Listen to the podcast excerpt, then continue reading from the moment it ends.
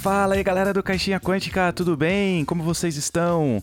Eu sou o Jota, tô aqui na área hoje. É, a gente trouxe um convidado aqui muito especial para falar de um produto muito especial, um produto muito legal também. Mas antes eu vou passar uns recados rápidos aqui. Se você quiser achar a gente nas redes sociais, é arroba Caixinha Quântica no Instagram ou arroba Caixinha no Twitter. E você também pode ir no www.caixinhaquântica.com br para ouvir todos os nossos programas, artigos e etc. A gente também tem umas aventuras lá, dá uma olhada aí se você quiser adquirir umas, alguma aventura do CQ. E também, se você quiser apoiar o projeto, é pelo apoia.se, arroba caixinha quântica, isso ajuda a gente bastante a continuar fazendo aí é, os nossos conteúdos, né? Criando nossos conteúdos. Então, assim, eu vou. Eu falei rápido. Assim, normalmente a gente, né, quando tá com convidado, a gente fala rápido os recados, né?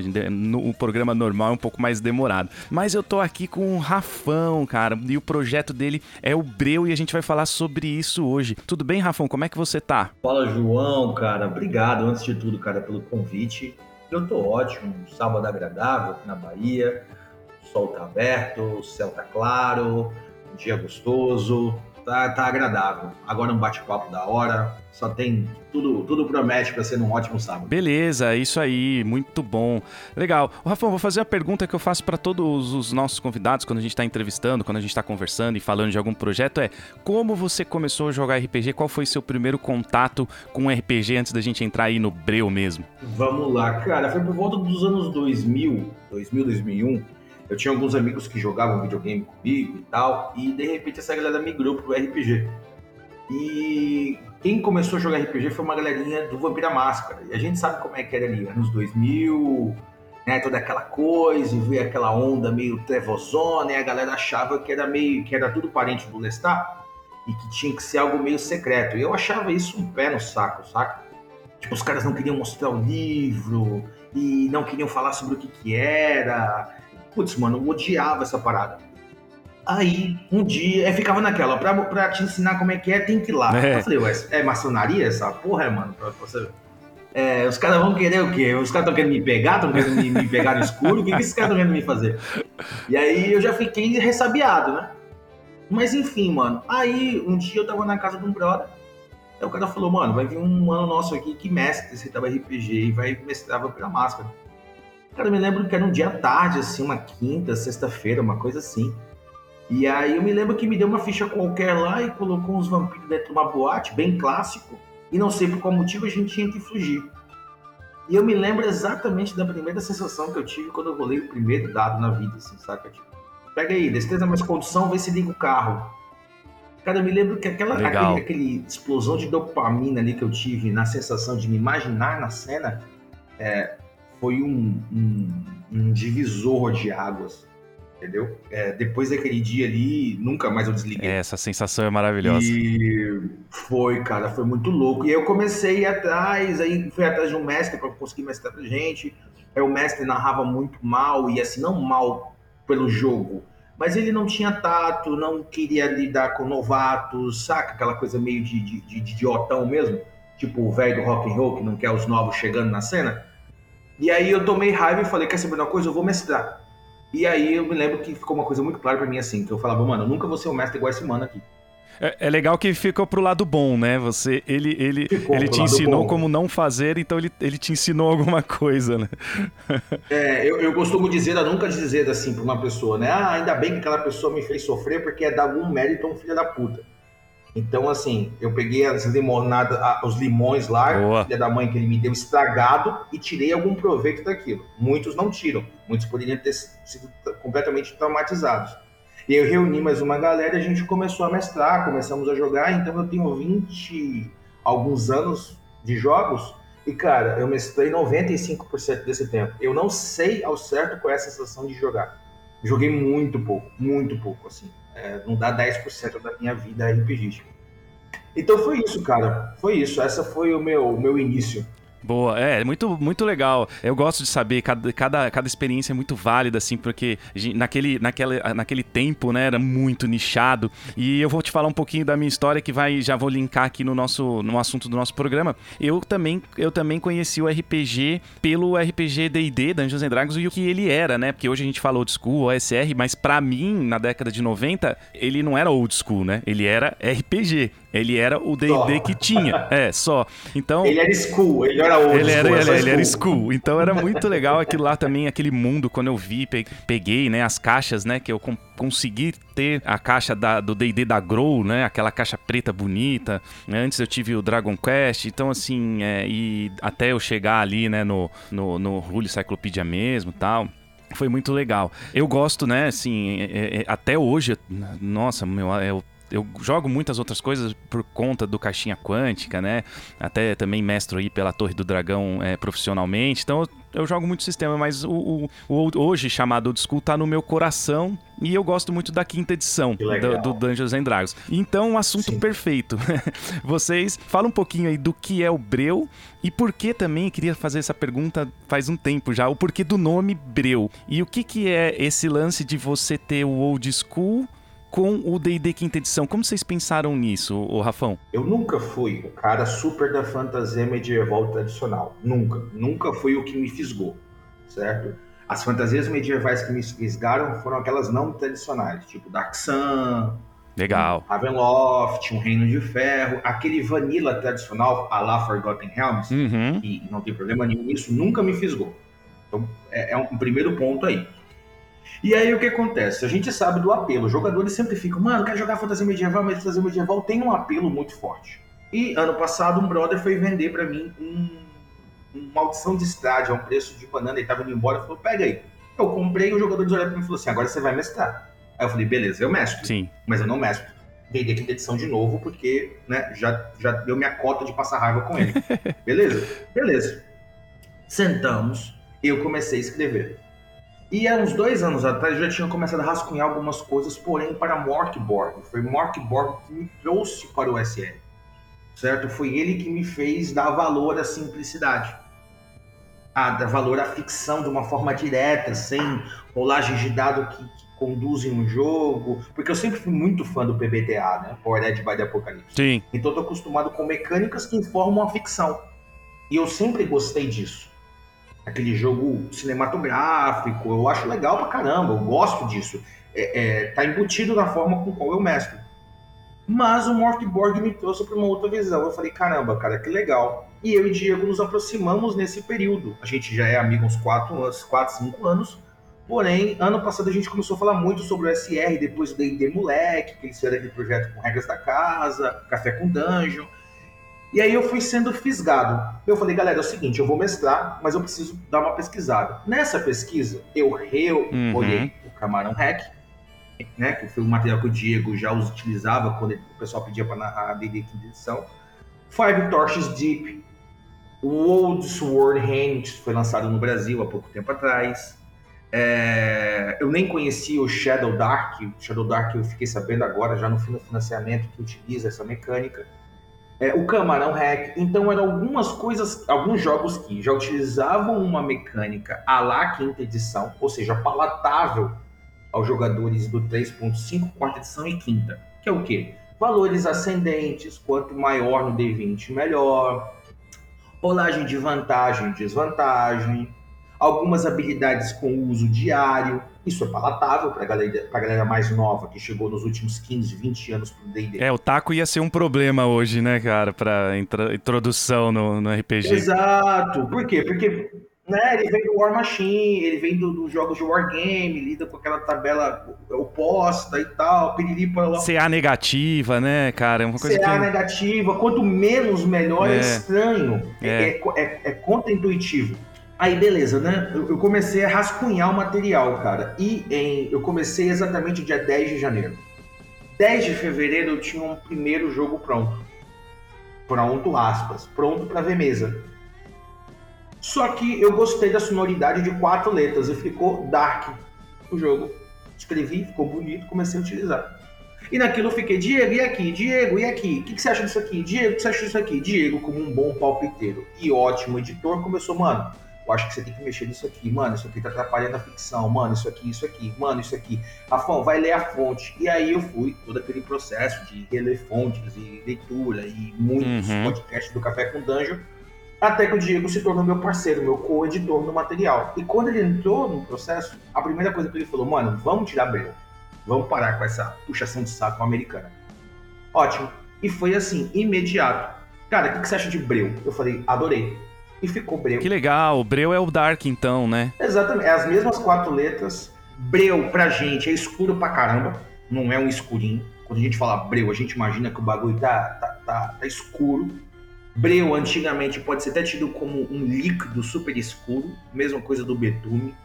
Então Breu é uma palavra antiga, tem uma sonoridade legal e ela não se, ela não se confunde com outra palavra. Então e já virou brincadeira. É embreusar, browsers. É, a gente brincar com é, nome de filme que troca o nome do filme por Breu, tipo Poderoso Breu, Sociedade do Breu, Os Dois Breus, é, O Retorno do Breu. A gente vem brincando disso no grupo do Breu. Que legal. Então, cara, tudo encaixou para culminar nesse caminho. E terminando de responder a pergunta que você fez, o que, que a gente avaliou? Que o quinta edição tinha algumas mecânicas inteligentes, que ele não criou, mas inteligentes. São elas, para mim, tá?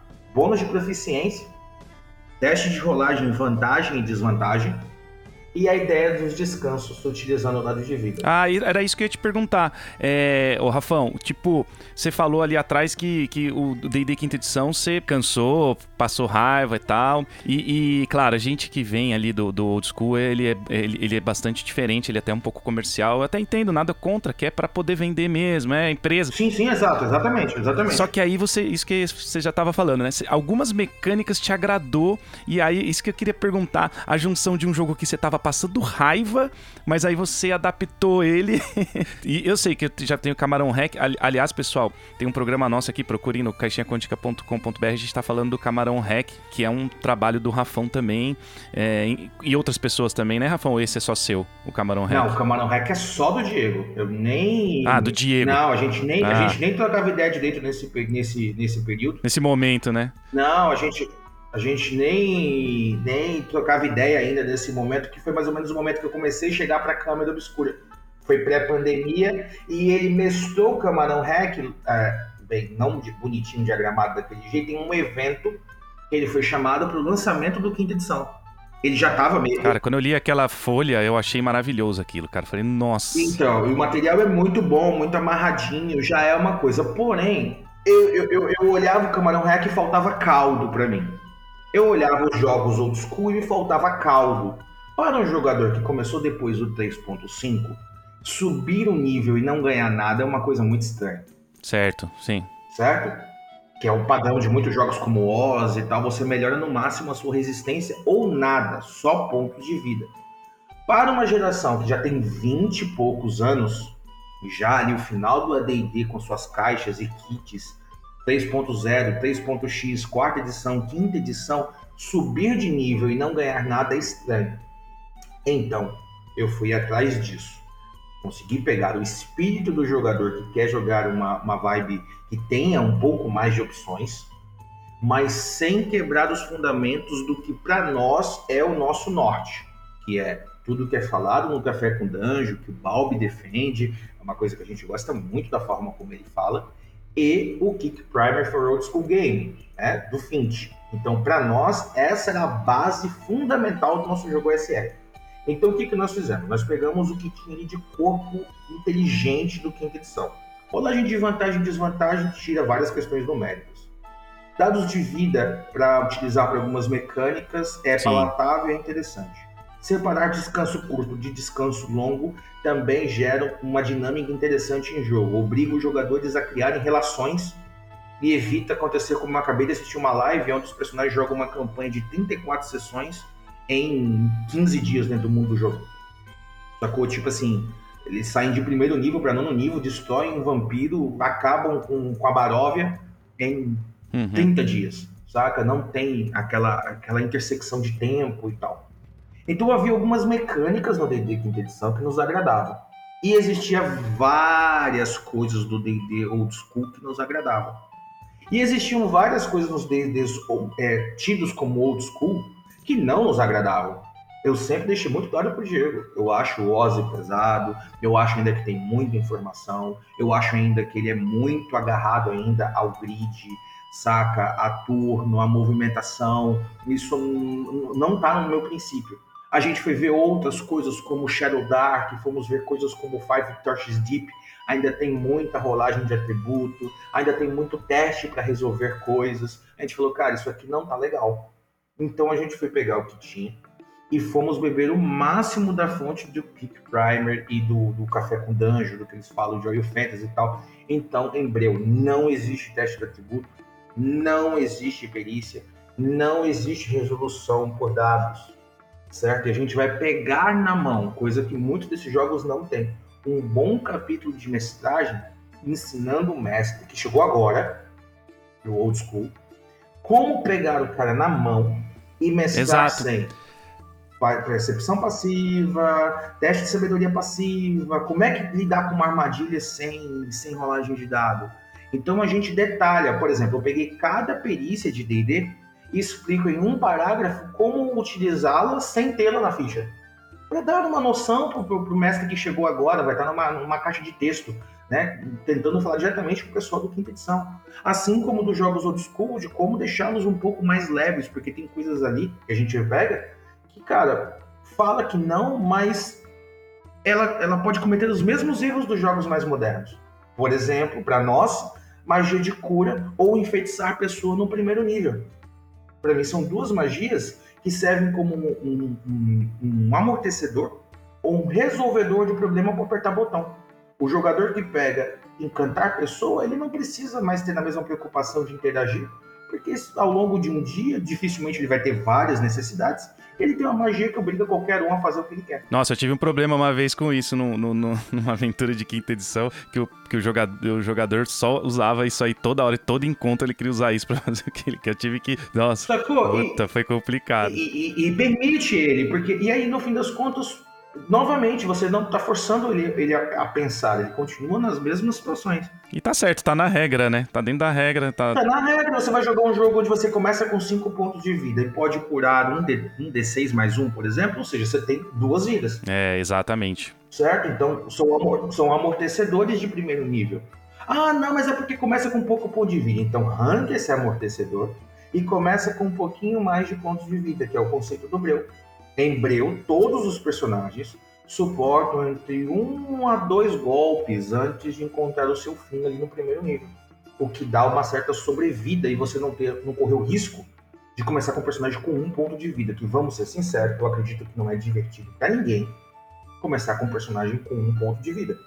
Né? Um personagem que ele é mais fraco do que um cachorro ou ele não pode tomar uma, uma, um ataque, uma pegada na cabeça mata o mata a, a, qualquer instante. Um D4 tirou um, já matou, né? É. Independente, já matou ele. Então o menor, o menor dado rolado no jogo já, já mata. o mata. Eu não acredito que isso seja producente. É a minha visão. Então, em Breu, os personagens começam já com um valorzinho um pouquinho maior de ponto de vida mas ao longo do processo eles têm menos pontos de vida do que a maioria dos outros Perfeito. RPGs. Nossa, que legal. Por quê? Porque dentro desse conceito, eles não têm, principalmente recuperação, como esses jogos eles lidam. Magias de cura, por exemplo. Nossa, magia de cura é de terceiro ciclo. Então, cara, o cara vai ter que aprender a chegar, o cara vai ter que chegar ao quinto nível para poder ter acesso a essa magia. Charme Person é de terceiro ciclo. Certo? Bola de fogo é de quarto círculo. Tele, é, teleporte de quarto círculo. Então, todas as magias que soam como resolvedor de problema foram jogadas de níveis para cima. E não é porque, ah, não, no Breu é mais difícil de jogar, não. É porque a gente acabou de dizer que é um jogo onde obriga o jogador a pensar. E aí você tem uma magia onde coloca criar comida. Putz, mano, você quebrou o princípio normal do jogo. Ué, criar comida, pronto, resolvi com apertar de botão. Todo dia eu posso criar comida. Agora meu mago nunca mais tem mais qualquer problema com exploração. É, isso, isso pro old school é, é, é, é, mata, mata, né? Porque uma das premissas é ali a exploração, né? Principalmente se você está fazendo um hexcrawl, que eu gosto muito também, por, né? Que aí, aí, você, aí você estraga um pouco, né? A, a experiência, né? Exatamente. Tanto é que a próxima, no, nossas magias estão entre dois caminhos. Ou multiplicar comida, ou você cria, mas ela não dura. Ao estilo do maná da Bíblia. Não sei quem lembra da passagem. Sim, boa. Mas Deus desce o maná, todo mundo pode comer e ele dá ordem. Olha, vocês podem comer o quanto quiser. Mas não guarde nem leve, porque eu vou dar a provisão para você no futuro. O pessoal ficar com medo de Deus mandar no futuro, eles vão lá, pegam e a comida estraga. Então a gente está definindo esses dois caminhos. Ou multiplica, ou ela dura uma refeição, certo? É um efeito que você nota abertamente que é uma provisão divina. Então a gente fugiu de alguns princípios, cara, que eram tidos como vacas sagradas, que nós não queríamos em nosso jogo. E isso permitiu que o Breu se tornasse uma coisa completamente nova. Então, sendo muito direto, a gente usa o nome quinta edição por uma questão comercial. Ela é agradável, certo? Porém, Breu não vai ter lugar nenhum, nem o nome Dungeons and Dragons, e em lugar nenhum quinta edição compatível. Chame a gente de propaganda enganosa, não é, é mentira, mas a gente não vai ter esse selo no livro, então ele não tem regras da quinta edição e também não tem, é, então ele não é ele é muito mais compatível com qualquer material criado no SR do que material da quinta edição.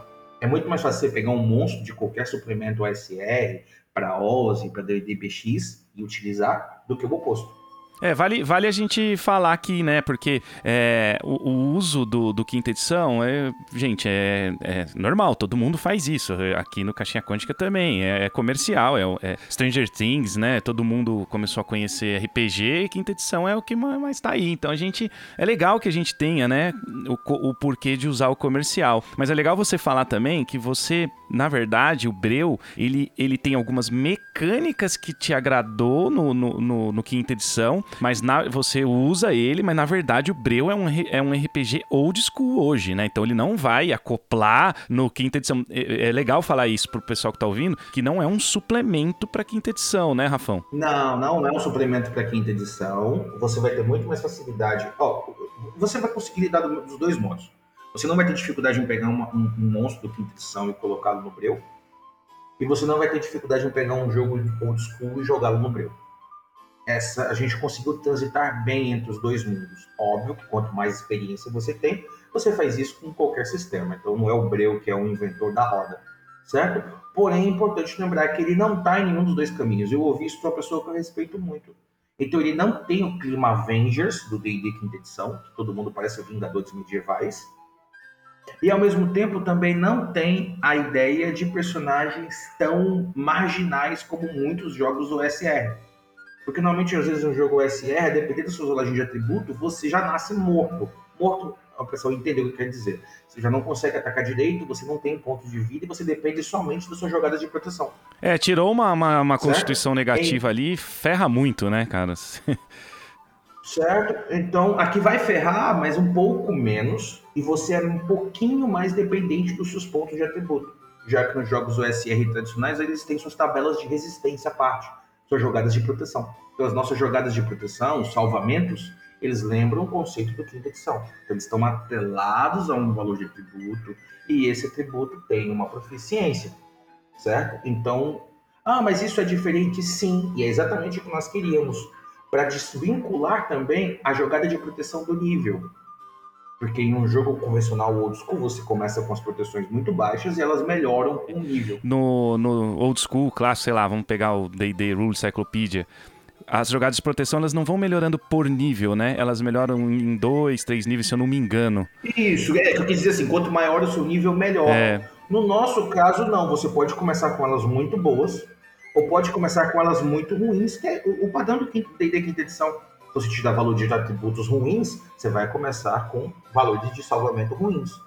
E no nosso caso, só tem dois pontos de atributo em toda a evolução do jogo, que são 10 níveis.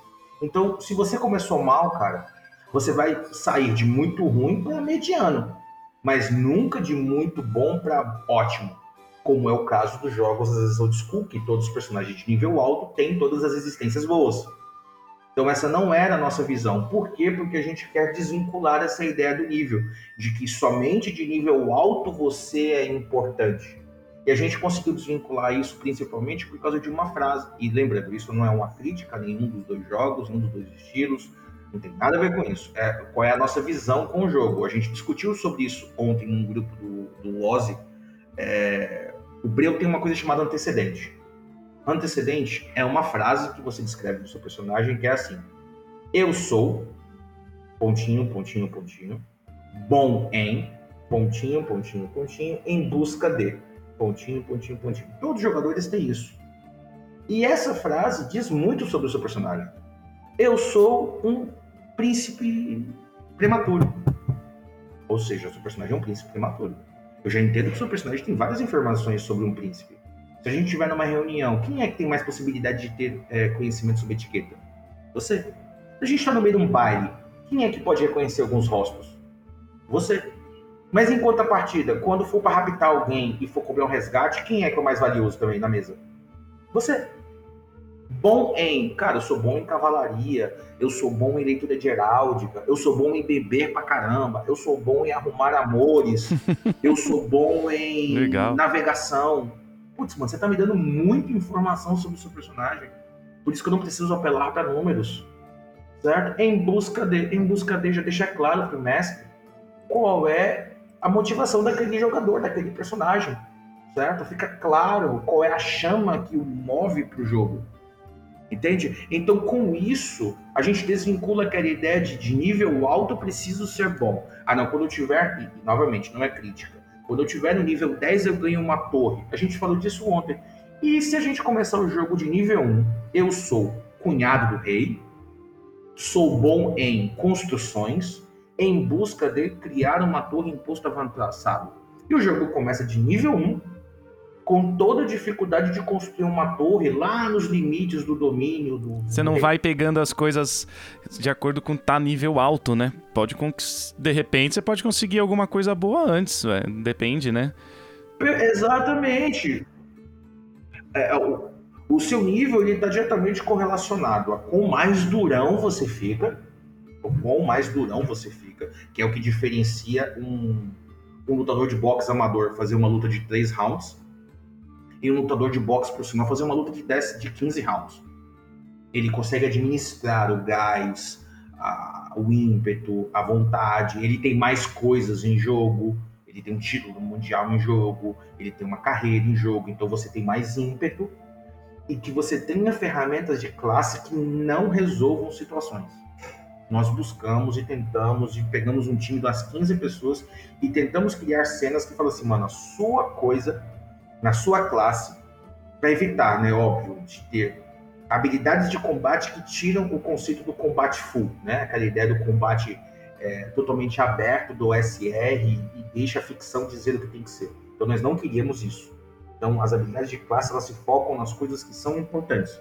Ah, não, o guerreiro vai dar mais dano aqui, o ladino dá mais dano aqui, o, o clérigo consegue lançar magia de terceiro como se fosse de segundo, o mago rerola uma conjuração de magia falha sem atrapalhar a ficção. A sua ficção precisa ser interagida.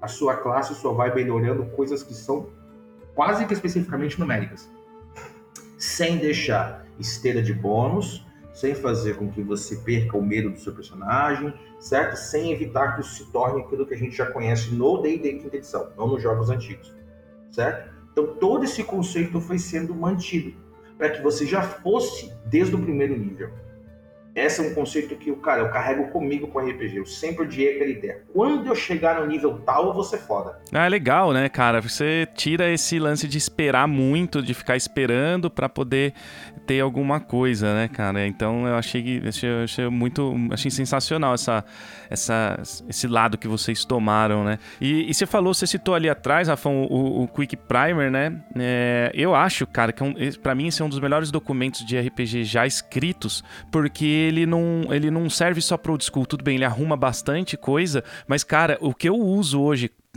é, do que eu li no Quick Primer, por, por exemplo, D&D quinta edição, quinta edição, quando eu tô mestrando profissionalmente, né, é, quando tem o mês aqui, as pessoas estão pagando para jogar, é, eu acredito que isso é um negócio que me faz manter a mesa, sabe? Acho que as pessoas falam que, eu acho que as pessoas renovam comigo, né, e, e principalmente com os mestres da Torre do Dragão no geral, porque muitos deles têm esses conceitos bem, bem estabelecidos. E a, às vezes o jogador não sabe nem o porquê, mas às vezes a gente tá usando as coisas assim instintivamente do Quick Primer junto, né? E, e vocês têm. Se, e aí você falou que o Breu você fez. Você citou duas coisas legais aí que vocês estudaram. Estudaram não, mas né, já, você já, vem, já tem isso em você, né? O Quick Primer e o, e o, é, e o podcast do Balbi, né? Que também eu vi a rodo, que é sensacional. Fala um pouquinho disso, dessa influência dentro do Breu. Vamos lá, eu sou novo, por isso que eu digo para todo mundo, sou um neófito na discussão SR, porque eu tinha preconceitos com o SR, com as pessoas. Nossa, car caramba. Eu tinha preconceito com as pessoas, certo? Com quem eu tive contato, eu não curti a primeira conversa. E o SR soava para mim como um joguinho de mestre mal e hahaha, eu quero é, dar valor a ser saudosista. Como eu tenho um pouco de raiva de saudosismo, me parecia isso. Porém, D&D moleque me Legal. fisgou. É, aí eu fui conhecer o Ark do Samuka, do Brainstorm, que me fisgou.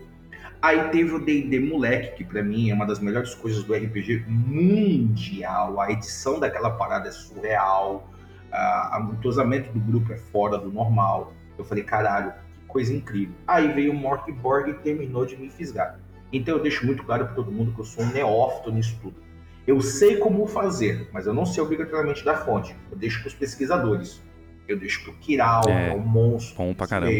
Eu deixo para o Samuka. O Samuka foi me explicar por que, que o Ark não é Hexcrawl. Ele foi estudar os conceitos de Dune Crawl. Porra, eu tenho que bater palma pro cara. Certo? Quando eu vou falar com o Balbi, mesma coisa, a linguagem, o site dele. E o Diego fez essa ponte para mim, porque o Oil Fantasy nasceu ali no D&D moleque, essa, esse jeito rasteiro de se jogar, abrasileirado, sem um monte de coisas americanizadas, né? Todas as discussões do Caves and Hexes. Então isso culminou no meu peito e já veio mastigado, porque eu sou um abençoado. E eu tenho facilidade em me aprofundar em um estudo, e me moldar a ele. Então eu saí de um cara hiper narrativo, amante de Power Boy da Apocalipse e Fate, para hoje buscar a, o mais profundo da raiz do Kick Prime. Não falo do old school que fica parecendo que eu estou buscando a origem do D&D, não. Eu estou buscando o máximo do que o Fint prega no material dele. Certo? Então, no conceito disso, cara, foi uma caminhada muito agradável, nós estamos lidando de maneira radical com isso, que vai gerar estranheza até para os jogadores de old school convencionais. Então a gente deixa claro que não existe teste de atributo no Breu. Para alguns ainda usam, vez ou outra. Não existe. Você usa se você quiser. No Breu não existe isso. As rolagens. É... É... Todas as rolagens são negociáveis, então a gente trata aqui iniciativa, encontro, surpresa, isso são rolagens de chance. Todas as rolagens de 1 a 5 no D6 a gente chama de chance. Então, quando você atravessa um hex, existe uma chance em 6 por padrão de ocorrer um encontro. Mas essa chance sobe ou baixa por algum motivo? Até a iniciativa. O padrão é 3 chances em 6 para cada um dos grupos. Mas essa chance muda? Talvez o grupo tá com armas mais rápidas, a galera tá com um grupo à distância, a gente está cercado, então talvez a chance mude para um lado para o outro. Então quebrar essa verticalidade do mestre sem escudo e a palavra do mestre é resolvida. A gente usa muito pouco no livro. A palavra final é do mestre. O mestre é o juiz, é né? O chamado juiz no old school. Isso, né? Arbitragem. arbitragem. Mas a gente evita essa ideia de colocar que ele tem esse papel, mesmo que ele tenha. Mas todo o livro deixa claro que o jogo ele é horizontal, sem escudos, sem rolagens escondidas, sempre negociando com os jogadores, explicando por que, eles estão jogando dado e qual é o resultado da rolagem de dado. Para que todo mundo saiba, para que fique claro, para que eu não esteja jogando escondido. Então eu falo para você, falo, João, é o seguinte, cara, você vai rolar o dado para mim e nesse momento que você está dedicando esse tempão aí para abrir essa porta, você vai abrir ela, cara. Porém, vai levar um tempo, certo? Beleza, vai levar um tempo. Nessa rolagem de tempo tem uma chance em seis de um encontro. Tá claro para você? Aí você fala, pô, Rafão, mas a gente deixou é, um monte de, de, de, de cinetes no caminho de trás, não tem chance de ter encontro. Eu falo, não, não. Tem chance de ter encontro, mas não tem chance de serem surpreendidos. Certo? Vocês já deixaram o cinete. Ah, verdade, Rafael, faz sentido. Então vou rolar o dado. Entende como há uma negociação antes do dado ser rolado? Porque todo, todo mundo precisa estar dentro do jogo. Eu assumo o papel de mestre, eu proponho o desafio o tempo inteiro, mas a resolução do desafio precisa de horizontalidade. É, é, porque senão, e isso acontece muito na quinta edição também, senão os jogadores eles vão começar a ter ideias, vão começar a ter tantas ideias que daqui a pouco você, mestre, não pode fazer nada, né? Você, eles vão falar, ah, mas eu fiz isso, não tem chance de ter encontro. Ah, mas eu fiz aquilo. Não, não tem chance de eu me ferrar aqui, porque eu fiz aquilo, porque eu fiz isso, né? Então é legal você ter esse diálogo e essa negociação com os jogadores, né? Precisa. Precisa dessa negociação com os jogadores o tempo inteiro dentro do jogo, mas a gente, a diferença de muitas dessas coisas que estão soltas na internet Fala-se muito sobre isso. Porém, é, existe aí a proposta de vir o manifesto né, do, do, do, do Balbi em escrita, mas hoje, em livro de RPG, tem pouco desse material escrito em um livro. Muitos dos jogos OSR, o capítulo do mestre é muito pequeno. E normalmente são só ferramentas do mestre. Ferramentas de mestragem, como mestrar. Não no sentido de arbitrar, mas no sentido de ter o papel de mestre não tem. Tanto é que vai ter uma página, inclusive, explicando sobre como ser um bom mestre e não tem nada a ver com regras. Sacou? Como ser um cara sempre bom, como pegar na mão do jogador que não, não sabe jogar, sacou? Se é do seu papel, o jogo vai ser na sua casa, pô, mano, passa um café, bota uma água gelada na geladeira, isso influencia pra caramba. Saca? São coisas pequenas que podem gerar um certo resultado que a gente pretende, de algum modo, influenciar essa mentalidade no livro. Abraça o jogador novo, sacou? Não tenha é, é, preocupação em explicar para ele três, quatro, cinco, claro. dez vezes se for preciso. Então, enfim. Então, são alguns conceitos. E o primer, para nós, é a base fundamental de tudo que a gente tem. Então, por exemplo, vou falar de uma vaca sagrada dos jogos OSR que no nosso não tem. Não existe perícia de ladino. Aquelas, tabe aquelas tabelas de porcentagem, né? É, eu acho horrível aquilo. Por quê? Porque para mim cai no mesmo lugar das outras perícias que a gente abre mão quando você pensa no, no, no, no, no Peak Primer. Então, percentual de ladino, perícia de ladino, especialização de ladino, que são três opções que tem nessa. Na, na, na, diferentes jogos lidam com isso de forma diferente. Ou é percentual, ou é ponto, ou é só especialização. Você diz no que você é bom e né, algumas opções, como o Kiral utilizou. Para nós, não funcionava desse modo.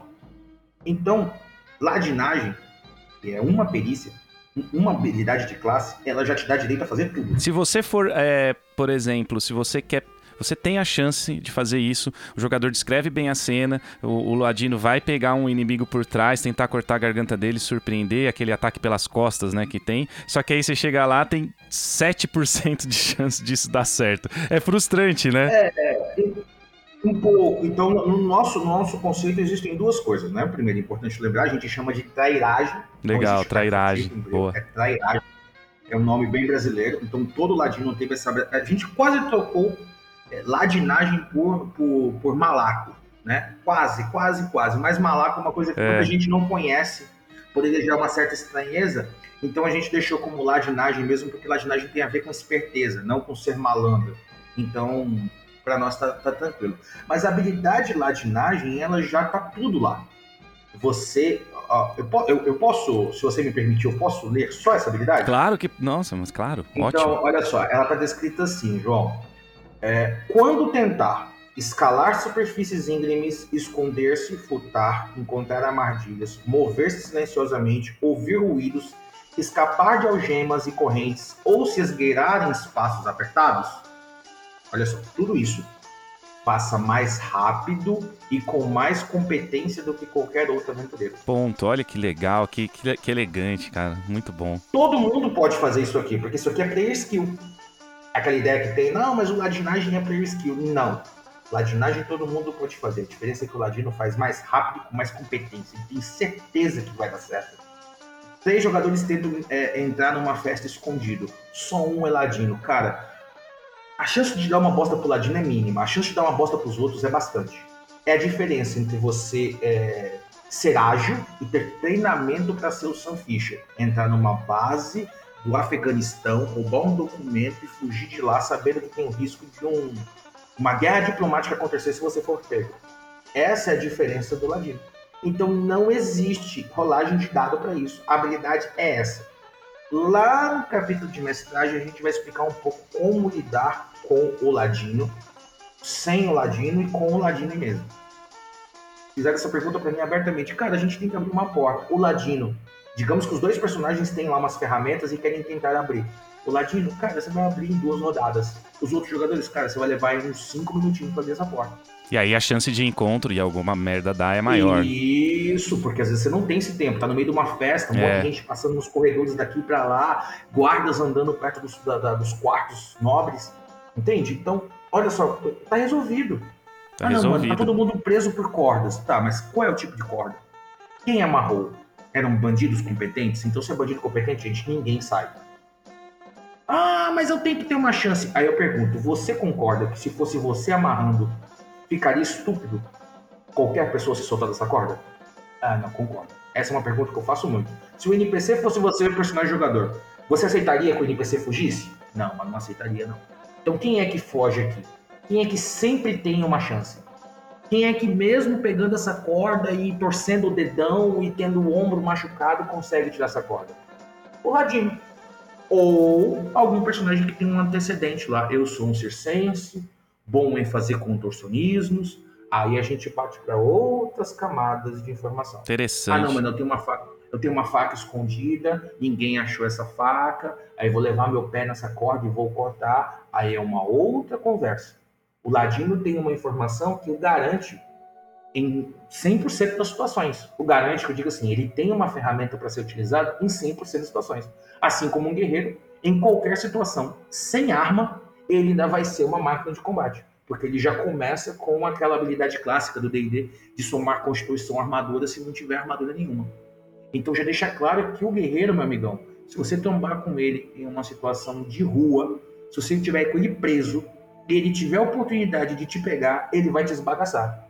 Porque esbagaçar é bem baiano, né? porque, cara, ele é vai feito esbagaçar, pra isso. Né? Te esbagaçar, é. porque essa é a função dele, mano. Só que, ah, não, mas o meu, o meu, o meu, o meu guarda de prisão tem quatro pontos de vida. Tá, o guerreiro é o único que se botar a mão nesse cara, vai segurar o cara pela nuca, vai dar uma cacetada tão forte que vai esmigalhar os dentes do cara. Porque isso é o guerreiro. Com equipamento, sem equipamento, esse é o papel dele. É o que a gente espera. É assim na ficção, é assim nos jogos. E a gente quebrou esses princípios quando a gente colocou só o guerreiro com D8 dados de vida e todas as outras classes são D4. Eu, Rafão, deixa eu te perguntar uma coisa. A gente tá falando de classes aqui, né? E aí a gente tem aqui o, o lance que o AD&D, por exemplo, ele também ele é um old school hoje, e mas o Gaiga que separou ali a, a, raça da classe. O Breu ele vai naquele antigão mesmo, Ladino é Ladino, Guerreiro é Guerreiro, Elfo é o Elfo, porque eu sempre falo isso, falo, ah, mas eu quero fazer um Elfo Ranger no old school, então não tem jeito. Claro que tem jeito, cara. Você é um elfo e coloca eh, na narra sua narrativa e no Breu vai ser até mais fácil, porque tem aquela frase frase que você falou, que ele é um ranger, que ele viveu na floresta, que tal, e aí você vai fazendo. É, dá, é, é, para mim é muito simples, mas acho que para as pessoas mais novas elas não conseguem ter esse, esse, esse pensamento, né? Ah, então não tem como fazer um elfo ranger. Tem. E o Breu tá nesse sentido, né? Ele tá bem assim, é, é ladino, guerreiro, o Halfling, você pode falar um pouquinho mais das classes? Vamos, são quatro classes, tá? É, sacerdote, nós tiramos o nome clérigo. Ah, trocou. Clérigo, ele, ele propicia ao cruzado religioso armadurado que expulsa mortos-vivos. Então, nosso clérigo não tem expulsar mortos-vivos, nosso clérigo não é um clérigo de porrada, ele não tem, ele é um sacerdote. Se ele quer ser de porrada, ele vai ter que buscar outras mecânicas dentro do jogo. Talvez ele seja um guerreiro, mas dentro do conceito original, ele é um, um, um cruzado, um templário. Legal. Ele não precisa lançar magia para ser essa pessoa. Até porque o cruzado que estava lá né, nas, nas, histórias religiosas que a gente tem no mundo, ele não era um clérigo, ele estava muito mais para um guerreiro. Mas era um cara santificado e tal, mortificava o corpo e, e não fazia milagres. Agora, o cara que fica no templo é o cara que faz milagres, certo? Então já começa por aí: sacerdote, ladino, guerreiro e mago. São apenas quatro classes. Quando você pensa nos antecedentes, você abre um caminho absurdo, porque eu sou um patrulheiro acostumado a viver no mato, bom em encontrar trilhas e, e rastros na mata. Cara, essa solução é muito boa, velho. Muito Mas bom. eu posso ser um ladino com, essa, com esse mesmo antecedente. Pode, exato, um por isso. ali que dou tiro com arco. Mas e se eu for um, um ranger linha de frente, mais puxado pra um bárbarozão forte, mais um berserker, tá tudo bem. E se eu for esse mesmo conceito de patrulheiro, porém meio mago, cara? lido com a natureza, faço poções e elixires, da hora. E se eu sou esse mesmo conceito de patrulheiro, porém eu sou tocado pelo grande espírito da árvore gigantesca. Eu sou um clérigo. Pronto, resolvido. É um conceito. O bárbaro, a mesma coisa, eu posso ser o bárbaro. Paladino, né? Dá pra ser eu tudo. Posso ser o... É. Mesma coisa. Além de tudo isso, Breu ainda trabalha com o conceito de multiclasse. Então você pode combinar classes se você quer combinar habilidades. Porém, nós estamos levando isso à exaustão, buscando é, combinhos. Hum, nós não encontramos e não vale muito a pena porque você vai gastar bem mais XP quando você assume multiclasse. Mas a multiclasse abre essa possibilidade. E aí sim, realmente eu quero ser um, guerreiro e quero ser um clérigo, um, um, um sacerdote, porque eu quero fazer a ideia de um cruzado que vai na linha de frente e lança magia, e expulsa mortos-vivos e abençoa a água, e quando a porrada vem eu mato os monstros. Ok, você vai ter que se dividir em dois caminhos diferentes na sua vida, isso tem um preço. Então isso tem funcionado muito bem. Agora, no conceito de raça, o Breu também tem um, uma coisa muito elegante, cara, que eu gosto muito e me orgulho muito. Nós abraçamos todo esse conceito de raça, etnia, herança, é, não, ancestralidade, tudo numa coisa só, chamado herança. Você descreve a sua herança e você, quando começa o personagem, você ganha um pontinho de bônus, um pontinho de atributo bônus. Caso você não queira esse bônus, você adiciona uma herança. E na sua herança você descreve qual é a vantagem disso que você carrega, talvez da sua ancestralidade. Você é de um povo do norte que tem maior resistência contra frio. É sua herança. Olha, eu sou membro dos Batalatok. Os Batalatok não sofrem problemas com frio mundano, assim, tipo. É, é, temperaturas muito baixas, sacou? Eu sou tipo um, um, um esquimó, né? né? Uma galera que mora lá nos Árticos. Beleza, mestre? Beleza. Segue o jogo. Cara, eu quero jogar com um personagem que ele é meio vampiro, mano. Sacou? Em algum momento eu nasci numa barriga, eu sou tipo meio Blade ali e tal, e por causa disso eu tenho tal benefício. Cara, faz sentido? Faz, mas olha, é o seguinte, cara, como esse benefício ficou um pouco forte, você precisa comer carne crua pelo menos uma vez por semana, e uma vez ao mês você precisa beber sangue. O que, que você acha, João? Cara, curti, legal, vamos embora. Existem os parâmetros disso no jogo, explicando como construir, mas isso permite que a gente jogue com cinco elfos e sejam cinco elfos diferentes. Cara, não, meu, meu elfo é um elfo da floresta, Rafael. Eu quero ter uma coisa com animais. É, eu consigo atrair pequenos esquilos e tal. Bem legal. Cara, eu quero jogar com elfo, mas o meu elfo eu queria que eu não afundasse em lodo, neve e vitórias régias. O que, que você acha? Cara, curti. Boa, vamos lá. Cara, não, meu anão vai ser anão bom de bebedeira. Eu nunca fico bêbado assim, tipo, eu bebo 10 vezes mais do que um humano. Beleza, beleza. Cara, não, mas meu outro anão, cara, ele é bom de ouro. Eu sinto o cheiro de, de, de, de coisa valiosa. Então, avalio objetos. Entende? Então, existem os parâmetros, porém é uma negociação do que, que você carrega de herança. Eu já tive na mesa meio fairy, eu já tenho na mesa agora, tenho um meio corvo, eu tive na mesa um cara com traços de herança de gigante, ele é bem maior e fazia alguns feitos de força, sem precisar daquela lista enorme de raças, que no fim das contas é só um conglomerado de habilidades. Cara, eu tô abismado de quão legal é isso. Tipo, muita. Cara, você pode jogar exatamente. É, é, é uma crítica que é uma crítica que existe ao, ao RPG old school de que não, ah, vou jogar com do, cinco elfos, eles vão ser cinco elfos iguais. Não, não vão. No, no Breu, não vão, cara. Vão ser completamente diferentes, né, mano? Primeiro, se você tá jogando com um elfo, buscando um mega benefício por estar jogando com elfo, possivelmente você tá jogando errado. Certo? Isso tá numa descrição lá, assim, tipo, cara, eu vou jogar com um elfo, tá? O que que seu elfo tem de diferente? Ah, mano, eu sou o elfo tipo o elfo do Senhor dos Anéis, mano. Então eu vivo três vezes mais. tipo Legolas. É, porque essa é a grande característica. É, essa é a característica dos elfos do Senhor dos Anéis principal. É a longevidade de idade. Cara, isso vai ter tanto impacto no meu jogo agora? Não, não tem uma mudança de regra que vai pesar e que vai fazer o cara não morrer por uma armadilha. Então deixa muito claro que heranças não tem esse papel de ser um resolvedor de problema. Ele é muito específico. Você pode até ter Ah, não, mano, meu personagem ele tem, é, é, ele tem vantagem contra testes de encantamento. É uma coisa bem clássica do elfo. Ah, não, eu durmo um pouco menos, ou eu tenho um sono super leve. Entende? Então você vai construir o seu elfo com base naquilo que faz sentido para você, porque às vezes não faz qualquer sentido. Igual eu acabei de pegar um material grego e colocou lá um tipo de anão que eu gostei pra caramba, que é o anão ligado a, a, a vinho, bebedeiras e tipo Dionísio.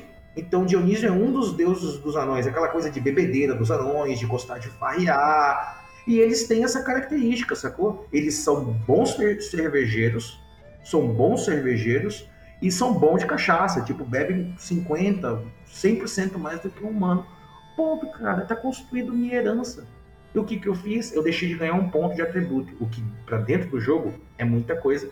Já que a gente no Breu a gente não trabalha com aquele valor de atributo e valor de bônus. Então, é 18 é mais 3. Não, a gente trabalha com só os valores que importam, que é só o bônus. Você tem força mais 2, constituição mais 0, destreza mais 1, só. Sacou? Então, é o que caiu no dado. Não tem aquela rolagem de 3d6. É porque não tem o, o, o jogada de atributo, não precisa, né? Então, não precisa. precisa é. né? Então, a gente só trabalha com o bônus e é 1d4 menos 1d4. Então, rola um d4 positivo, aí deu 2 Rola um D4 negativo, deu zero. Então, 2 menos 0, 2. Meu atributo é 2. Eu faço isso seis vezes e coloco em sequência. Perfeito. Se o valor final deu zero, meu personagem é jogável. Se deu abaixo de zero, eu rerolo tudo novamente. Aí eu abro mão desse ponto de atributo bônus, que é muita coisa, já que no jogo só tem dois pontos, no quarto e no oitavo nível. Você está abrindo mão de 30% do seu poder de atributo para poder ter uma herança. Dentro do jogo, um jogador fez um, uma ordem, tipo a ordem dos The Witcher era uma ordem que dava para ele acesso a um teto, uma rede de espionagem e informações, mas em contrapartida ele tinha menos dois em toda a rolagem de reação, porque as pessoas não têm muita credibilidade nessa ordem. Só que eles têm medo, mistério na ordem. É, um, é uma, uma desvantagem bem pesada. Nós negociamos, encontramos e tá tudo lindo. Muito bom, cara. Nossa, cara, legal. É, tudo que é bom dura pouco, né? Nessa conversa aqui. Eu, ah, cara, é, é, a parte do ar. Eu até coloco, às vezes, um, um efeito especial daquelas criancinhas, sabe? Ah. Eu ficava mais um tempo aqui, cara. Não, eu ficava o dia inteiro. Aliás, a gente, pra falar disso, dá pra falar o dia inteiro, cara. Nossa, que legal, mano. Estamos é, chegando ao fim, né? A gente tem aqui, por isso que é importante o apoio, pessoal. Por causa disso, eu tenho ali o meu limite dentro do, do servidor. É isso aí. É, é, vale, vale, por isso assim. E, e todo mundo precisa de apoio, né, Rafão? Então, aqui, eu vou deixar o final aqui para você fazer a, a, a, propaganda aí de como a pessoa vai. É, como vai. Eu, como eu gostei desse programa, ouvi, achei legal. Como eu adquiro, então, o Breu, ele está em financiamento coletivo. E, e, e eu vi aqui, claro, né, que parabéns, a, a, meta já foi batida, né? Mas a gente tem aqui. Tô muito feliz, cara. É, que legal. Não, isso é muito bom, né, cara? Mas vocês. É, tá, tá aberto, né? Tá rolando aí ainda, né? Tá e, e, tá e, e, sempre temos as maravilhosas, lindas é. metas extras, é. né? Então, como é que faz aí, é, Rafão? Tá. Vamos lá. Primeiro, pessoal, é, no momento que a gente está gravando esse podcast, dia 3 do 6, a gente está com 30 mil, 120% da meta certo? Acredito que quando vocês estiverem ouvindo esse podcast, a gente já vai estar bem mais à frente. Então nós temos um conceito, você pode encontrar a gente lá no catarse.me barra breu. E você pode adquirir o PDF ou adquirir o livro físico, certo? E você pode adquiri-lo junto com o combo do material da, da Luz Negra Editora, que é do Diego do Stefano. Eles escreveram o Conspirações, que é um jogo maravilhoso sobre investigação no Brasil dos anos 90 então é um noir fantástico puxado para o arquivo X. Então, cara, em, com resoluções super modernas, muito abertas, porém com todos os alicerces OSR. Então, possivelmente seja um dos primeiros OSRs brasileiros passados no Brasil e que não seja de fantasia medieval. Mas eu gostaria de dizer que é o seguinte: é, o breu final possivelmente pode ser bem mais caro, então pode ser interessante que as pessoas o apoiem no momento. Por quê? Porque as nossas metas a gente deixou claro que não seria PDF à parte e nem seria é, materiais físicos para serem entregues à parte. Nós queríamos que o livro do Breu ganhasse tamanho. Então, a cada meta batida, dividida a cada mil reais, a gente está adicionando entre 4 a 8 páginas ao livro para cada novo capítulo que está sendo criado. Na verdade, que já estão todos escritos. Então, cada capítulo abre para você uma série de novas ferramentas. Gerador de aventuras, gerador de tesouros e riquezas, geradores de item mágico, geradores de armadilha, construções e ruínas, regras para hexcrawl, regras para assentamento. Você quer fazer um jogo de roubo e assalto estilo heist? Vai ter. Quer fazer um jogo de caçada, caçando monstros, estilo Red Dead Redemption ou Assassin's Creed atrás dos animais lendários? Ou atrás de monstros ao estilo The Witcher? Vai ter regra para isso. Quer fazer rituais e conjurações de coisas que não estão escritas para o livro, como convocar uma divindade de outro plano, aquela traga o apocalipse? Bem, por que não? Certo? Então todos esses capítulos vão aumentar o tamanho do livro. Então nós acreditamos que hoje nós temos um livro na casa de 100 a 120 páginas e nós vamos chegar ao final na casa de 180, pelo mesmo valor. Então, quanto mais você apoia, maior o seu livro vai ficar. Maior o seu livro vai estar cada vez mais completo, porque nós não temos qualquer pretensão de lançar nenhum livro de regras expandidas. Nós pretendemos lançar apenas cenários e aventuras, e se tiver alterações de alguma coisa de regra ou coisa específica, tá naquele cenário, assim como o Lamentations fez. Então vai ter um, um jogo sobre alguma região, alguma coisa específica. Talvez tenha necessidade de alguma coisa especial para aquela região. Então vai estar específico naquele material, certo? Então você só precisa dele. Então essa é a nossa intenção hoje. O financiamento coletivo já bateu. Estamos muito felizes. A gente tem recebido feedbacks assim, tipo, cara, que emociona tanto pra galera OSR, casca grossa, galera velha. Eu olhar e falar, mano, isso aqui ficou bom pra caramba, hein, mano. Que legal. Saca? É, até para jogadores mais novos. O cara olha e fala, mano, isso aqui tá melhor do que o material que eu utilizo. Eu vou passar a utilizar isso aqui, porque você me explica como construir armadilhas e como lidar com armadilhas sem dados. Então, cara, eu vou, eu vou, eu vou me agarrar a isso aqui. Então, cara, é assim que você pode nos encontrar dentro do financiamento coletivo. Tem todas as nossas páginas. Lá no financiamento coletivo embaixo tem o meu Instagram lá, arroba Reduto do Bucaneiro, Luz Negra Editora, mas enfim, vai para a página do Catarse e lá tem tudo, inclusive um Fast Play, já com 50 e poucas páginas, com artes próprias, artes que tentam fugir do eurocentrismo, que é a nossa intenção. Já tá tudo bonitinho, já dá para jogar até o terceiro nível, já tem magia, Preto e branco, né? Preto e Preto branco, branco, do jeito que tem que ser, com as artes é, bem escuras, cheias de nanquim, aquela coisa de contraste. É, então a gente está muito feliz com o material e, cara, eu poderia dar mil. Ficar batendo papo sobre isso aqui por várias horas, porque eu sou um pai orgulhoso. Saca? E ele é um bom filho. Eu, eu, vou, eu vou só falar aqui agora que hoje, né, no momento que a gente está gravando o podcast, tá 3,200.